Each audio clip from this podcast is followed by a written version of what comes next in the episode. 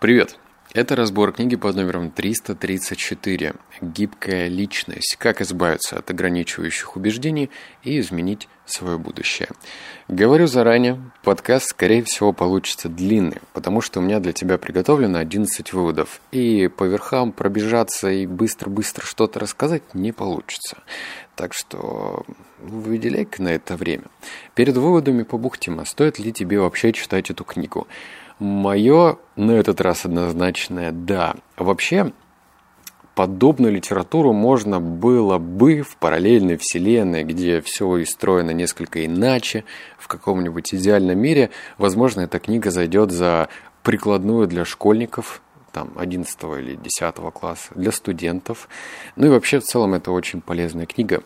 А, я сейчас не буду опять кидать камни в сторону классического образования, это много кто делает, просто речь про другое. У нас есть у каждого личность, и эта личность многогранна. У кого-то эта личность носит э, в себе в мешочке большое количество минусов, у других есть и минусы, и плюсы, третий кто-то научился пользоваться этими минусами и превратил их в плюсы, но, в общем, с этим нужно работать, с личностью.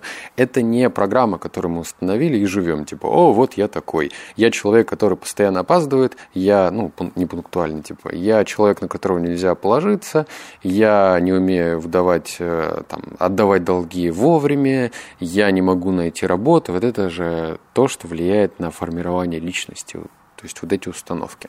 И с этими установками не просто можно, а нужно работать, потому что мы с тобой не деревья. Мы не пустили корни в одном месте и приросли. Нет, мы можем с тобой меняться. И книга про это, про то, как можно меняться без танца с бубном, без каких-то заклинаний. Вообще, практичные вещи буду тебе озвучивать. И практики расскажу, и поделюсь. Ну, в общем, готовься, ладно? Буду иногда причмокивать, выпивая чай пуэра. Я тут под допингом. Переходим к выводу номер один. Мы не рождаемся с определенными чертами, а развиваем их. Они могут меняться и меняются. Их можно и нужно выбирать и воспитывать в себе. Выбирать свой путь – основная цель нашей жизни. Но мы боимся этого, потому что любой выбор предполагает последствия. Многие стараются не принимать решений и отказываются от выбора пути, ограничивая свои возможности роста, получения знаний и перемен. Все, кто чего-то добился в свое время, попрощались с собой прежним. Они увидели в себе что-то новое и убедили себя, что все возможно. Аутсайдеры могут считать суперуспешных или влиятельных людей отличными от других или особенными. Но если вы поговорите с теми, кто изменил свою жизнь, они скажут, что они обычные и что жизнь, которую они создали, была вопросом выбора. Чтобы стать новым человеком, нужна новая цель. Цель это причина, по которой вы развиваете новые качества и навыки, приобретаете особый опыт, помогающий вам измениться. Без нее попытка перемен теряет смысл, требует огромных усилий воли и в итоге приводит к неудаче. Вдохновляющим не находишь? А, если ты считаешь, что тот ты, который когда-то закончил университет, и тот ты, который слушает этот подкаст через пять лет один и тот же человек, то Хотел бы тебе шпунькнуть по носу и сказать, что это не так, но давай без рукоприкладства. Ты реально не тот. Даже если ты мало чего сделал в своей жизни, даже если ты мало суетишься, а, у тебя жизнь похожа на обычная, как знаешь, такая, может быть, давай прямая такая аналогия. Вот по эскалатору поднимаешься, эскалатор замер. И ты идешь, и тебе кажется, что ноги почему-то сложнее становятся переступать. Вот даже если ты с такого типа людей стагнируешь, стоишь на месте, как тебе кажется, то все равно ты поменялся. Все равно ты стал другим. Где-то в лучшую, где-то в худшую сторону. Но главный вывод – мы обязаны меняться. Просто именно обязаны. Можно, правда, и в худшую сторону, но не нужно. Вывод номер два – Правда в том, что ваше прошлое не имеет значения. Неважно, что у вас говорят глупые личностные тесты и что думают ваши одноклассники. Значимо только то, каким вы хотите стать и выбор, который вы делаете. Если вы спросите себя, сможете ли измениться, то ответ будет «да». Независимо от того, кем вы были и кем являетесь сейчас, вы не обязаны оставаться таким и дальше. Ваша личность меняется со временем независимо от ваших намерений. Но как только у вас появится намерение, уровень перемен изменится резко. Они станут направленными, а не хаотичными. Вот что сказала актриса Лили Томлин, не знаю, кстати, кто это, оглядываясь на прожитую жизнь и карьеру. Я всегда хотела быть кем-то другим, но сейчас понимаю, что следовало быть более конкретной. Вы станете другим. Вопрос лишь в том, кем именно и насколько конкретны вы будете в этом творческом процессе, насколько четко сформируете свои намерения. Чем точнее вы представляете себе результат, пауза, тем прямее будет ваш путь, и тем выше окажется ваша мотивация. Вы определяете свою цель, и затем всей душой ее принимаете, и в положенный срок вы изменитесь. Итак, скептики, любители э, оставлять все как есть и ничего не менять в этой жизни. У меня для вас плохая новость. Если ты привык э, опираться на свое прошлое, и это для тебя такая серьезная опора, то представь себе, что ты в пустыне, и в этой пустыне у тебя есть крепкий стул. Это твое прошлое. Ну, такой, знаешь, стул на четырех ножках, обычный. У него даже этой спинки нет. Вот табуретка, вот, табуретка. И ты эту табуретку положил, сел на нее, потому что, ну, это же у прошлый, можешь на него опереться. Но вот почему-то пески под этой табуреткой начинают проваливаться, значит, эта табуретка заваливаться, кренится то в одну, то в другую сторону. Рано или поздно ты упадешь, ну, либо провалишься куда-то, к холодину, я не знаю.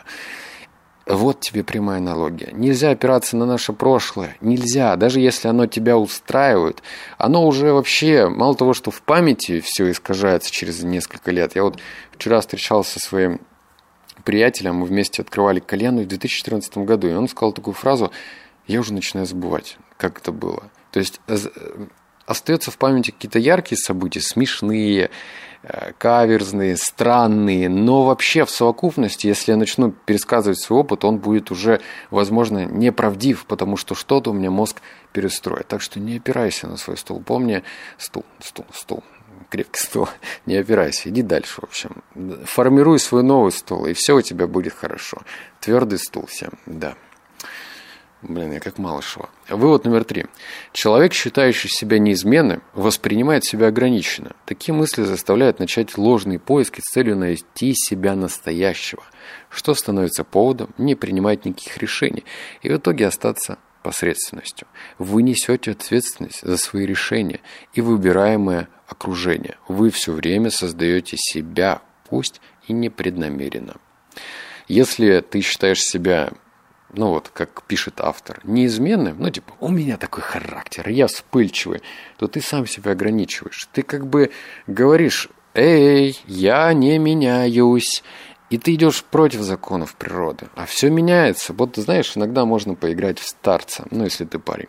Подойти какой-нибудь, желательно даже горной речки, сейчас у нас популярное направление Абхазия, там, или Алтай, подойти к горной речке – выбрать какую-нибудь позу из стоицизма, подпереть подбородок кулачком и смотреть вдаль, ну, либо на речку. И вот представь, река, она как бы чистая, она такая прям красивого, изумрудного такого цвета, зеленого, какого-нибудь серо-зеленого. И она течет, постоянно течет, постоянно, постоянно, постоянно. А если ты посмотришь в сторону болота, вот оно становится на месте. Ну, оно вообще мало движется. Там только камыши растут и лягушки квакают. Ну вот же аналогия, она прям простая и понятная. Вот ты хочешь кем быть? В болоте находиться, постоянно с лягушками квакать? Или быть быстрой и чистой рекой? И, естественно, пора мне уже дать какую-нибудь премию за стоицизм. Нет, не пора. А если ты хочешь быть вот как эта река, то тебе нужно меняться. Естественно, процессе, пока человек плывет в этой реке, он может, блин, на камень налететь. Да все что угодно может с ним случиться. Но, по крайней мере, он с лягушками не квакает. Вот там, кто в болоте сидит, у него вообще ничего не поменяется. Вообще ничего. У него все будет только туда глубже, глубже уходить в илистое дно. А нам нужно не быть лягушками, а плыть по очень быстрому течению и готовиться к быстрым переменам, чтобы меняться. Вот номер четыре. Чем больше ярлыков вы наклеиваете себе, тем тупее они вас делают. Когда человек заведомо наклеивает себе ярлык интроверта или даже экстраверта, это, кстати, про меня, я потом расскажу. Он ограничивает себя, кроме ситуации, когда по какой-то причине один такой ярлык позволит ему достичь определенной цели. Исследования показывают, что подобные ярлыки и диагнозы помогают психотерапевтам в работе, но не стоит слишком часто наклеивать их на пациентов. Человек идентифицирует себя во многом опираясь на эту на это определение и существенно ограничивая свои возможности меняться. Ярлыки работают как шоры – Принимая их, человек становится бестолковым, поскольку перестает видеть случаи, когда те не соответствуют действительности. Как только вы разрешаете себе перестать относиться к себе э, к определенному типу, относить точнее себя. Например, считать себя интровертом или экстравертом, вы становитесь более открытым. Ваши возможности и выбор расширяются. Пример с жизнью. Я когда с кем-то начинаю работать, новым там фрилансером, эти фрилансеры очень любят созваниваться, я не знаю зачем. Типа, а давайте созвонимся, и там уже цены, в общем-то, проговорим, и весь путь наш озвучим. А я пишу следующее. Я вообще просто лютый интроверт, ненавижу звонки. Пожалуйста, текстом и аудиосообщениями, но только срезюмировано. А почему? Ну, мне привычно чувствовать себя интровертом, потому что я не люблю общаться с людьми. Ну, вот так вот, знаешь, созваниваться, привет, чувак, как дела, yo, come on. Я не рэпер. Ну, в общем, вот так вот я делать не люблю. Разговоры без толку. У меня есть круг людей, меня он устраивает. Я очень нехотя впускаю новых. Но я же интроверт. Вот ярлычок на мне сидит, и, как говорит автор, и еще раз, чем больше ярлыков вы наклеиваете себе, тем тупее они вас делают. Тупое получается, тупое. Вот номер пять. Тот, кем вы хотите стать в будущем, важнее того, кем вы есть сейчас. И это должно, по сути, давать вам информацию о том, кто вы сейчас. Ваша предполагаемая личность в будущем должна направлять вас нынешнего гораздо больше, чем ваше прежнее «я». У меня там, ну, конец, конец. У меня там для тебя в закромах спрятаны секретные выводы. Но об этом позже.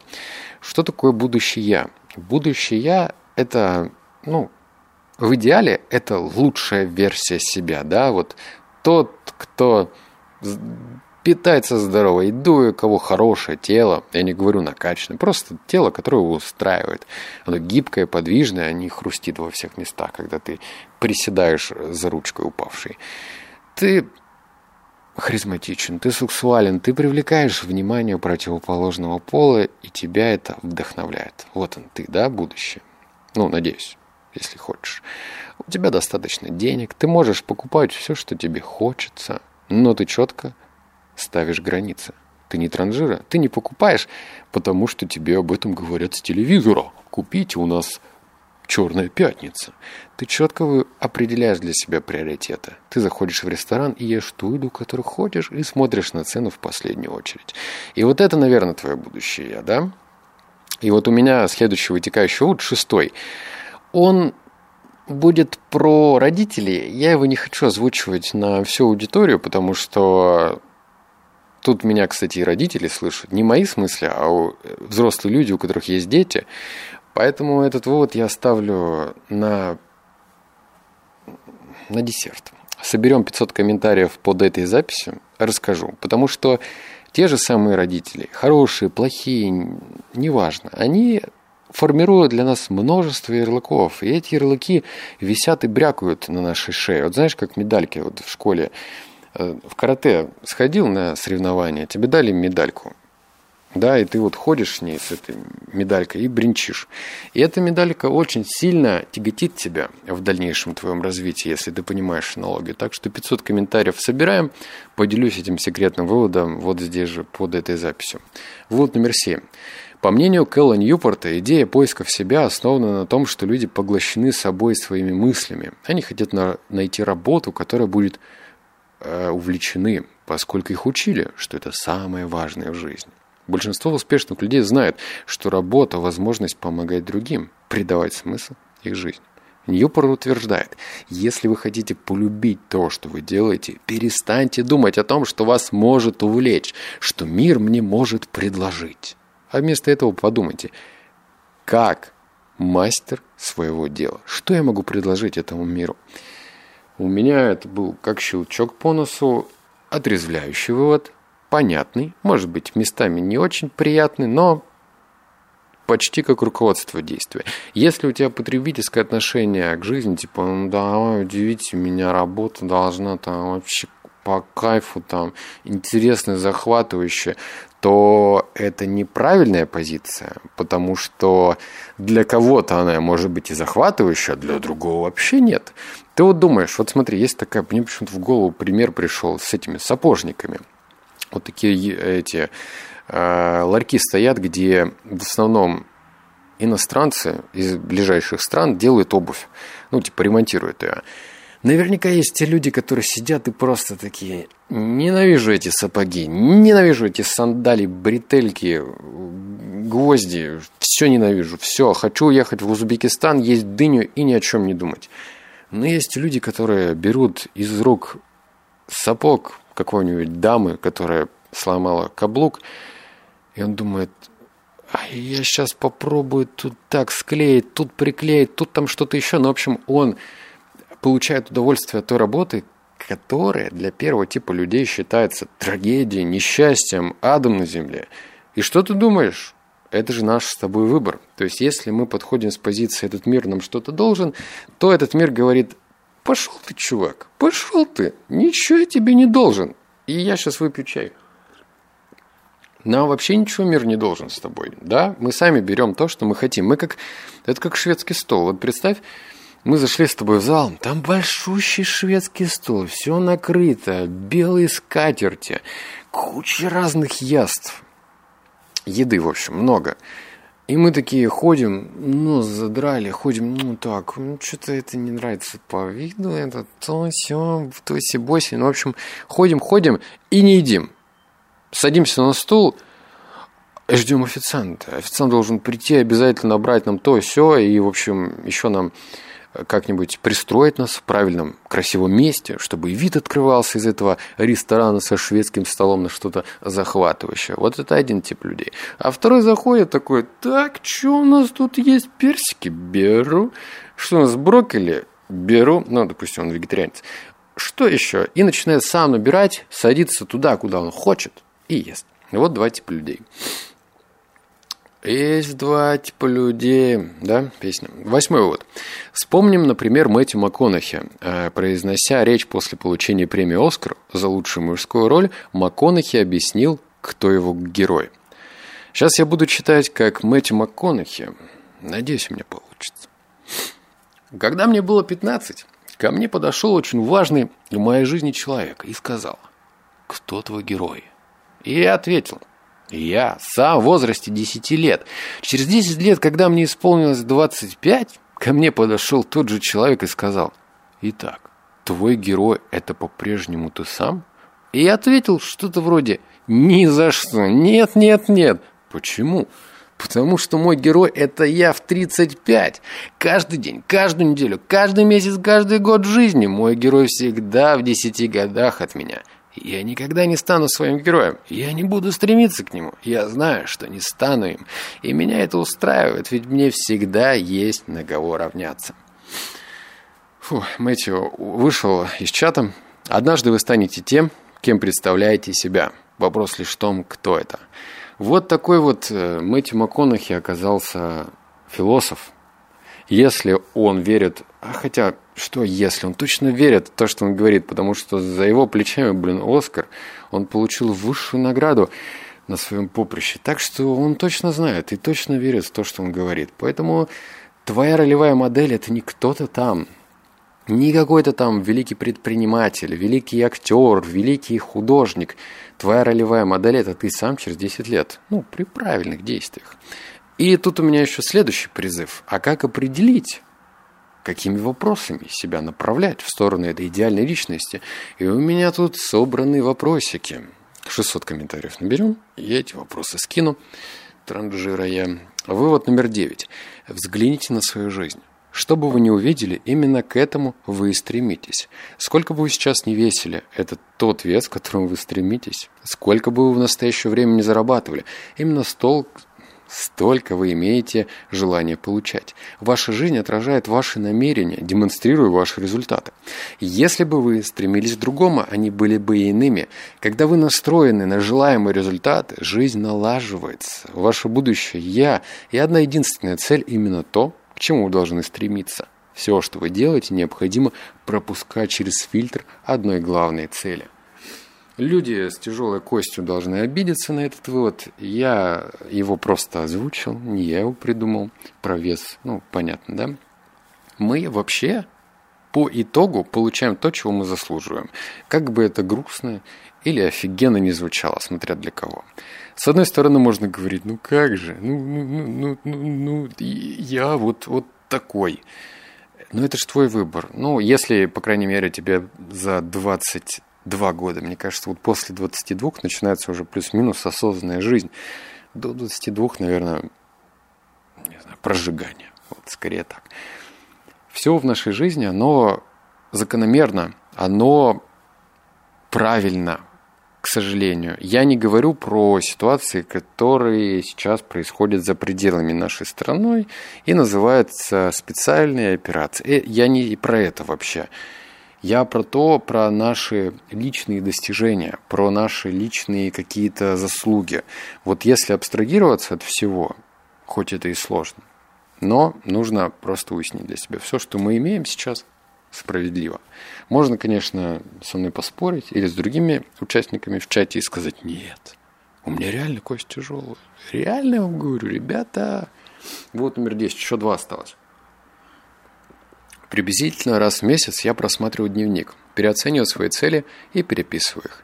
Цели я э, формулировал, отвечая на следующие вопросы. Кто я сейчас? Каковы мои достижения за последние полтора месяца? Чего я хочу добиться за полтора месяца?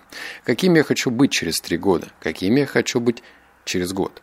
Каждый раз, открывая дневник, я смотрю на внутреннюю сторону обложки, читаю ответы. Конечно, и они, и даже мои цели меняются даже в течение месяца. Это нормально. Со временем планы корректируются. Когда я смотрю на результаты, которых добился за последние полтора месяца, у меня появляется стимул, и я ощущаю, что нужно двигаться дальше. Это дает мне уверенность в себе.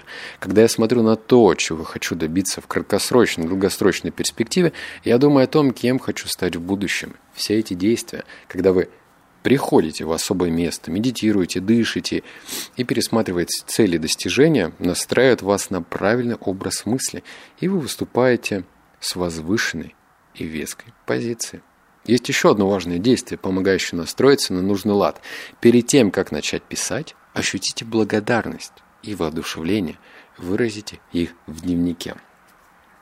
Ну, писать дневник это вообще клево, круто, очень клево, здорово вообще. Но ты почему-то не пишешь, да? А, я раз 500, наверное, уже слышал вот про то, что нужно вести дневник. И такой, нет, не хочу, не буду. Ну что за дневник? Я в школе его, вот там вел его, двойки получал, а сейчас не хочу ничего вести. И находил кучу оправданий. Но потом начал вести, а здесь тебе правильная рекомендация.